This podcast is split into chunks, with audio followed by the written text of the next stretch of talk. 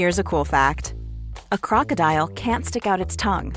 Another cool fact you can get short term health insurance for a month or just under a year in some states. United Healthcare short term insurance plans are designed for people who are between jobs, coming off their parents' plan, or turning a side hustle into a full time gig. Underwritten by Golden Rule Insurance Company, they offer flexible, budget friendly coverage with access to a nationwide network of doctors and hospitals. Get more cool facts about United Healthcare short term plans at uh1.com. La familia Perrón se mudó a la granja Arnold en Harrisville, Rhode Island, en diciembre de 1970, con el sueño de comenzar una vida tranquila. Y aunque la inmensa casa de 10 habitaciones prometía exactamente eso, las personas que vivían ahí anteriormente les advirtieron tener mucho cuidado, recibiéndolos con un solo consejo. Por el bien de su familia, dejen las luces prendidas por las noches. Esta es la historia de los Perrón, que ahora conocemos como el conjuro.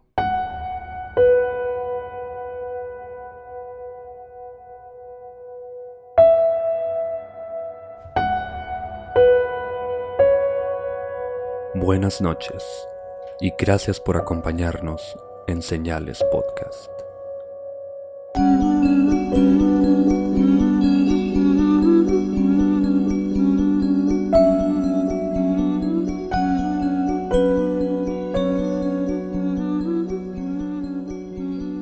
Les agradecemos que nos acompañen en un nuevo episodio de Señales Podcast.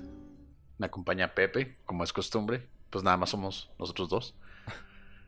Eh, este tema sigue la serie que empezamos hace unas semanas sobre los casos que los Warren llegaron a, a tomar. Unos de los casos que inspiraron varias películas, libros y algunas de las más escalofriantes historias que han escuchado. Esta no, pues la verdad no es la excepción. Va por el mismo, por el mismo hilo que las pasadas. Y de nuevo les agradecemos mucho que nos sigan escuchando, que nos sigan apoyando.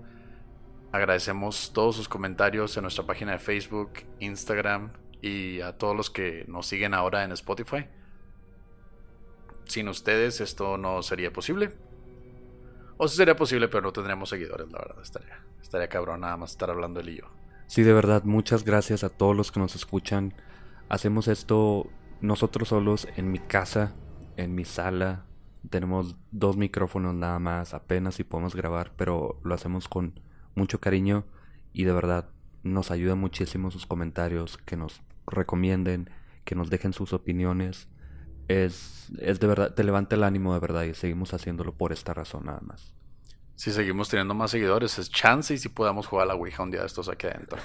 A mí me da, me da, me da cosa, ¿eh? o sea, no es así. O sea, leo estos temas y nos metemos así a fondo porque, pues, nos gusta saber de qué hablamos, nos gusta meternos a fondo así en el tema que vamos a hablar, no nomás darle una raspadita. Y pues obviamente, como dijo Pepe, sí tenemos dos micrófonos y chingo de ganas de, de platicar de este tipo de cosas. Nunca falta la cerveza, obviamente, para mí, porque Pepe, pues, no. Eh, pero sí, este, cualquier experiencia que quieran contarnos, bienvenida. Y quién sabe, tal vez hasta pudieran ser invitados en, en un episodio de, de nuestro podcast. Vamos a entrarle entonces a la historia, la tercera parte de las historias más icónicas de los Warren, que ya como contábamos, ellos dicen que tienen más de 10.000 investigaciones, aunque la mayoría yo supongo que fueron pues puros cuentos de las personas o a lo mejor y no pasó nada ya cuando estaban ellos ahí, no sé, pero esta es una de, obviamente, las más importantes por haberse convertido en una película que conocemos como El Conjuro. Todo empieza, como ya contaba Oscar en el intro de este episodio, en 1970 cuando la familia Perrón compra una granja en el pueblo de Harrisville, en Rhode Island. Es una granja muy grande de 10 habitaciones y está lejos de, de pues, las demás personas.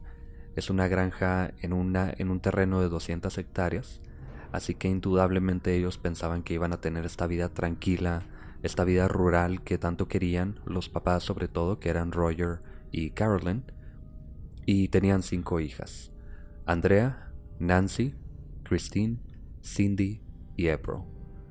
Ellas, las niñas, siempre fueron el centro de todas las manifestaciones que desde el inicio empezaron de una forma pues un poco juguetona, digamos, pero empezaron, como ya hemos visto en el caso de Annabelle, por ejemplo, empezaron a subir de intensidad.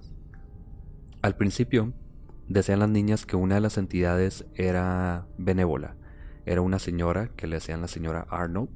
Recordemos que esta era la granja Arnold, así que es tiene el nombre de la familia que construyó esa granja, así que ellos pensaban que era la señora que vivió ahí por primera vez. Decían que esta aparición las arropaba durante la noche y les daba un beso de buenas noches.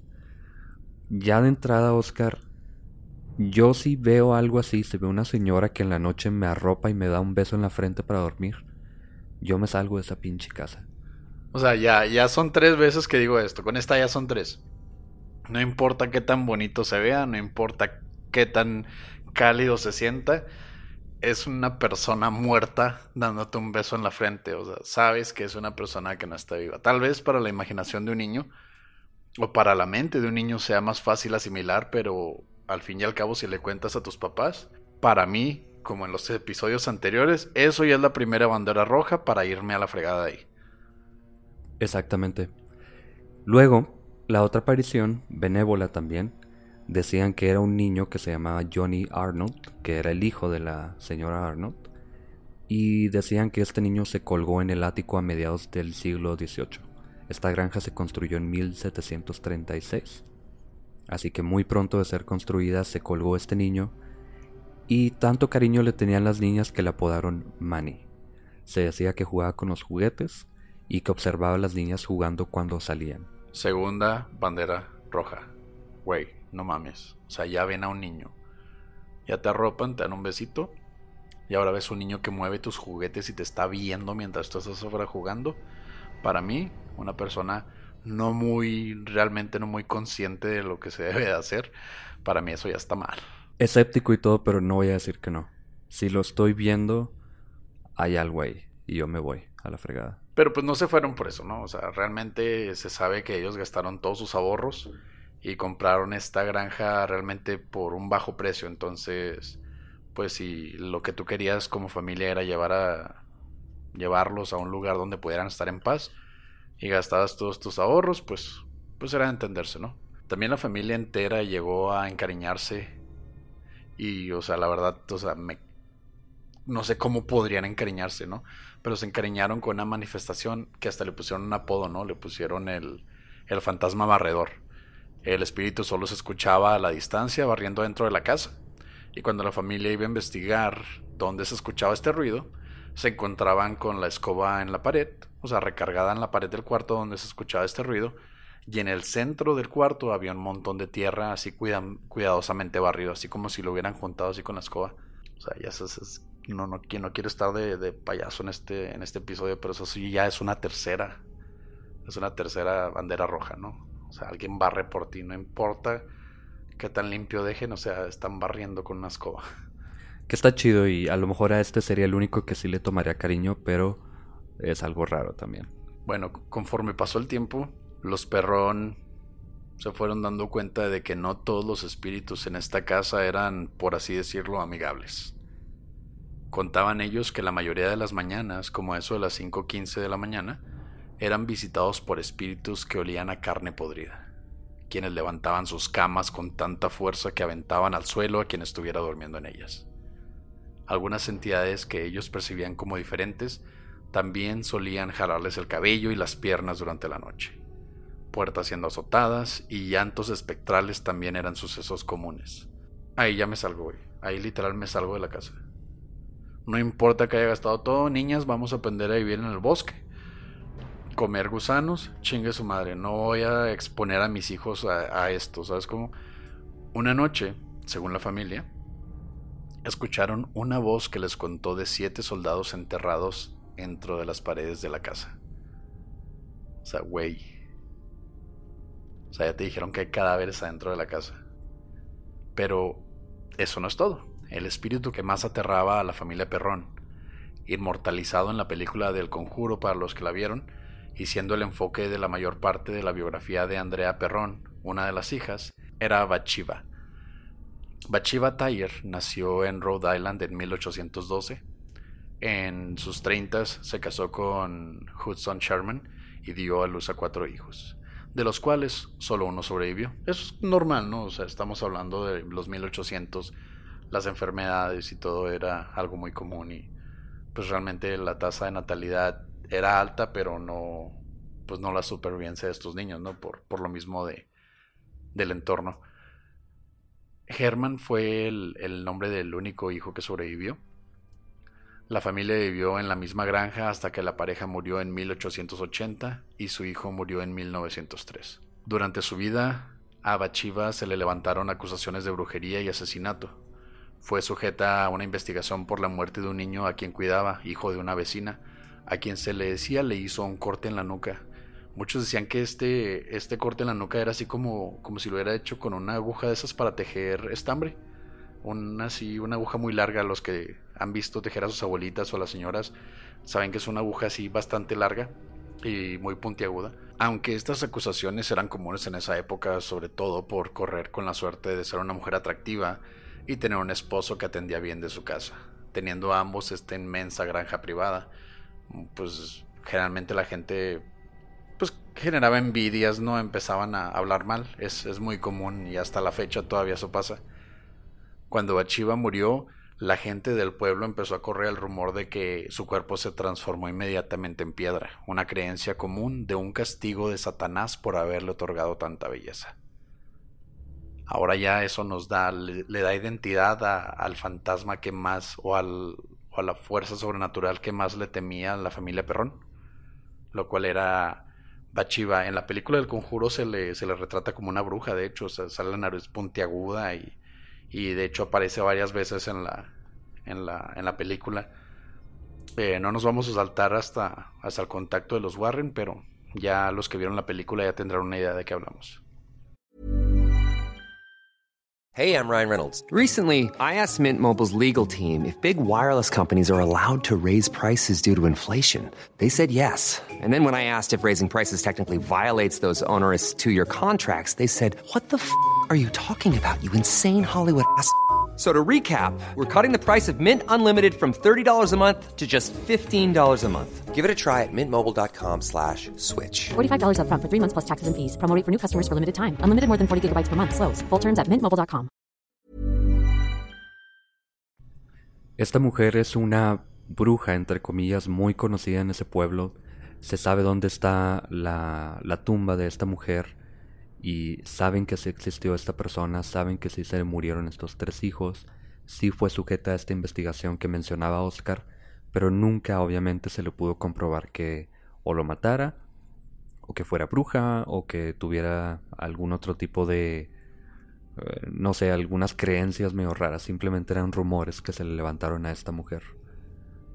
Pero Andrea Perrón, que es la hija que hace esta biografía, Creía que el alma de Bathsheba se encontraba en pena, alimentando su odio contra las personas que en vida la envidiaban y le traían problemas con sus acusaciones, y en muerte solo pudo alimentar este resentimiento, desatándolo contra la familia que ahora vivía en su hogar con violentos llantos por la noche y atormentando a quien se pusiera en su camino. La familia contaba que el espíritu de la mujer tenía celos por Caroline, la madre, pues quería a Roger solo para ella y para quedarse en la granja. Es por eso que Roger solo tenía contactos dulces con el espíritu como caricias suaves en su cara o tocamientos sexuales, mientras a los niños se les escondía o desaparecían sus juguetes u objetos, aunque Caroline, en cambio, sufría de golpes, cachetadas, empujones, se le lanzaban objetos cuando se encontraba descuidada y por último, como ya sabemos más adelante, un intento de posesión. Un día la madre, Caroline, se encontraba sentada en un sillón cuando de pronto sintió un dolor muy fuerte en su pierna. Al revisarse se descubrió una incisión en su chamorro que ya comenzaba a sangrar, y es en este momento en que la familia contactó a los Warren, quienes ya eran famosos por, sus casos anteriores, más notablemente el de Amityville. Para esto ya pues los Warren ya llegan a, hacer su investigación a, la granja de los pues los ahora perrón, pero era la granja Arnold Lorraine dijo inmediatamente que un espíritu oscuro vivía en la casa. Bachiva. Así literalmente ella dijo, ¿sabes qué? Es esta, esta mujer. Bachiva es la que está en la casa. Es el espíritu maligno. Además notó la incisión en la pierna de Caroline y dijo que tenía relación con la forma en que el espíritu o en vida habría asesinado al niño décadas antes. Por esa razón los Warren declararon la casa como embrujada, aunque un exorcismo no era posible porque los Perrón no eran religiosos. Así que se llevó a cabo una sesión espiritista en la bodega, como era costumbre de los Warren, siempre como cuando no podían hacer un, un exorcismo, simplemente hacían este tipo de sesiones para tratar de comunicarse con el espíritu y, y ver si lo podían sacar o algo así, ¿no? Increíblemente esta sesión empeoró la situación nada más. El sarcasmo, obviamente. Sí, o sea, increíblemente, ¿no? Le hablamos al demonio que está en la casa, le pedimos amablemente que se fuera. No sé por qué se enojó, güey. La neta, no sé por qué se enojó si le dije que se fuera, ¿no? Caroline empezó a hablar en un idioma desconocido y con una voz espeluznante. Además de ser arrojada contra las paredes como muñeca de trapo, ¿no? O sea, la aventaban así con una fuerza invisible, la empujó contra las paredes. En la película, los Warren logran mandar al demonio de vuelta al infierno, pero en la historia real solo lograron despertar más la furia del espíritu, obviamente. Por lo que Roger los corrió de la casa después de varios intentos fallidos, dando como resultado que solo empeorara todo. O sea, estamos hablando les hablas a los, a los Warren, los, los espiritistas o demonólogos más, más famosos de, esos tiempos. Eh, llegan ellos, tratan de hacer una limpia, no pueden hacer un exorcismo que pues ellos mismos estaban conscientes que era la única, es la única forma de deshacerte de un espíritu maligno. No pueden hacerlo, le hablan, lo torean, le dicen que se vaya, y pues obviamente se, se hace un desmadre en la casa, ¿no? Entonces, pues obviamente ya harto de que invitaste a unos extraños, a tu casa y que empeoraron, empeoraron tu situación, pues le dices que se vayan, ¿no? Los corrieron. Después de que los corren, Lorraine dice que ella cree que esto de que empeoraran las cosas, que no pudieran ayudarles y que comenzaran todas estas cosas realmente, era culpa de los perrón por no tener una creencia religiosa. Como ya habíamos dicho, los Warren eran muy católicos, se dedicaban a ayudar sobre todo a personas católicas, llamaban a sacerdotes de la Iglesia Católica. Es decir, ellos tenían esta pues fascinación o este fanatismo por lo que tiene que ver con exorcismos católicos y parece que no les pueden ayudar o no les quieren ayudar. No sé si sería más bien idea de Lorraine. Después de esto, los Perrón tuvieron que seguir viviendo en la granja por al menos 10 años más por dificultades financieras y fueron sufriendo de todo tipo de ataques y presencias, aunque ya no eran tan públicos con lo que les pasaba, hasta 1980 cuando logran venderla y mudarse. La granja la compra una mujer llamada Norma Sutcliffe, quien después del estreno de la película El Conjuro en el 2013, publicó un comunicado en el que dice que la casa jamás ha experimentado estas presencias o sucesos demoníacos, y además declaró que la historia de los Perrón, incluyendo eh, la mencionada Machiva, estaba llena de inconsistencias. Sí existía Bachiva, pero muchas cosas que decían los Warren y los Perrón no parecían encajar. Y además ella dice, o las personas en general dicen, que probablemente los espíritus estaban atados a la familia en sí y no a la casa, y por eso ella no sufre estas cosas, aún viviendo en esa casa. Eso tiene bastante congruencia con lo que los Warren habían relatado en bastantes de sus investigaciones, que los espíritus tenían la tendencia de, acercarse a los niños, tanto en el caso de Amityville como en el caso de el poltergeist de Enfield, el cual también ah, es posible que lo tomemos ya tanto como uno más de los casos de los Warren o para cerrar nuestra serie de ellos. Eh, se decía que la gente que es débil o la gente que es eh, susceptible ya sea espiritual o mentalmente eran más era más fácil que los que los espíritus los rodearan se convertían como imanes para espíritus o demonios en, en casos terroríficos como el de Anabel. Aquí termina este caso que es muy pequeño realmente no hay mucho que decir. Son cosas muy fuertes las que pasan pero son muy concretas porque los perrón eran así, simplemente decían esto pasó y esto pasó, luego llegaron los Warren, lo empeoraron, los corrieron y luego decían que seguían pasando cosas pero no nos cuentan realmente qué pasó. Y El Conjuro pues es una película no tan profunda, digamos, porque se centran solamente en este espíritu que supuestamente mandan al infierno de vuelta, pero obviamente no pasa así, como ya les contamos. Pero aquí se queda esta historia que es bastante fuerte de todas formas. Cabe mencionar en este, en este episodio en particular que lo que les contamos es lo único que se pudo hacer de dominio público. Estamos hablando de que después de que empeorara todo esto, ellos tuvieron que estar ahí por 10 años más. Entonces estamos hablando de que cosas horribles pudieron haberle sucedido a la familia. Lo que contamos al principio, que por más espeluznante que se escuche, realmente era más suave comparado con lo que pasaron en esos últimos 10 años, ya cuando los espíritus estaban enojados, o el espíritu, estoy seguro de que les hizo pasar las peores noches de sus vidas pero yo me imagino que esta familia decidió no, no llevarlo tanto a lo público por lo mismo que lo único que consiguieron cuando lo hicieron público por primera vez fue empeorar la situación. Exactamente.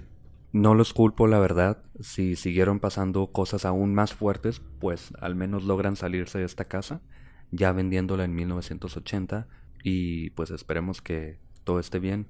Andrea Perrón hizo una, una biografía y es bastante interesante si quieren leer de algo, si quieren ver la película también, antes o después de ver este episodio, es bastante buena, de todas formas. Y como les decía, aquí termina este, este caso. En el siguiente vamos a concluir con esta serie de los Warren. Va a ser la historia de Enfield, o el Portergeist de Enfield, que ya habíamos hablado de él en el episodio número 2 de este podcast. Que por cierto, los primeros episodios ya no están disponibles en Spotify, están disponibles en YouTube si los quieren ver. Vamos a arreglar eso muy pronto, lo que pasa es que nos cobra el servidor por tener más episodios publicados, pero bueno, por esa razón no está disponible en Spotify. Si lo quieren escuchar, ahí está disponible en YouTube. Y ya en el siguiente episodio nos adentramos un poco más, lo tomamos de forma más seria como lo hemos hecho recientemente. Y esta es una historia bastante importante también, que sería el Conjuro 2. Sí, en este, en el próximo episodio vamos a, a tomar como referencia el caso de los Warren en, en, esta, en esta casa. Cabe mencionar que a, este, a esta residencia se le consideró la, la casa más embrujada de toda Inglaterra. Entonces pasaron cosas bastante fuertes. Los que ya vieron la película ah, y se quedaron a verla durante los créditos van a escuchar los audios reales. En nuestro episodio número 2, Pepe incluyó de hecho los audios de, se tomaron en esa casa. Si no lo han escuchado, no se preocupen, en el próximo tema vamos a, ahondar bastante en eso y vamos a poner atención mucho al detalle para que queden satisfechos con el último episodio de la serie de los Warren. Gracias por acompañarnos una vez más en Señales Podcast. Síganos en YouTube, Spotify, iTunes, en la página de Facebook. Déjenos sus comentarios, críticas, experiencias nos pueden agregar a Facebook, a mí me han agregado varias personas, me cuentan sus historias, es muy interesante. Y ya tenemos tiempo planeando un episodio en el que las personas nos cuentan sus propias historias. Yo me voy a poner en contacto con las personas que quieran participar, que tengan la facilidad de hacerlo. Así que si les interesa hacer esto, díganos de verdad. Puede ser Oscar Escárzaga, Pepe Pérez, en Facebook estamos ahí los dos públicamente y de verdad muchas gracias por seguirnos escuchando. Buenas noches. Gracias por acompañarnos en una nueva edición de Señales Podcast. Buenas noches.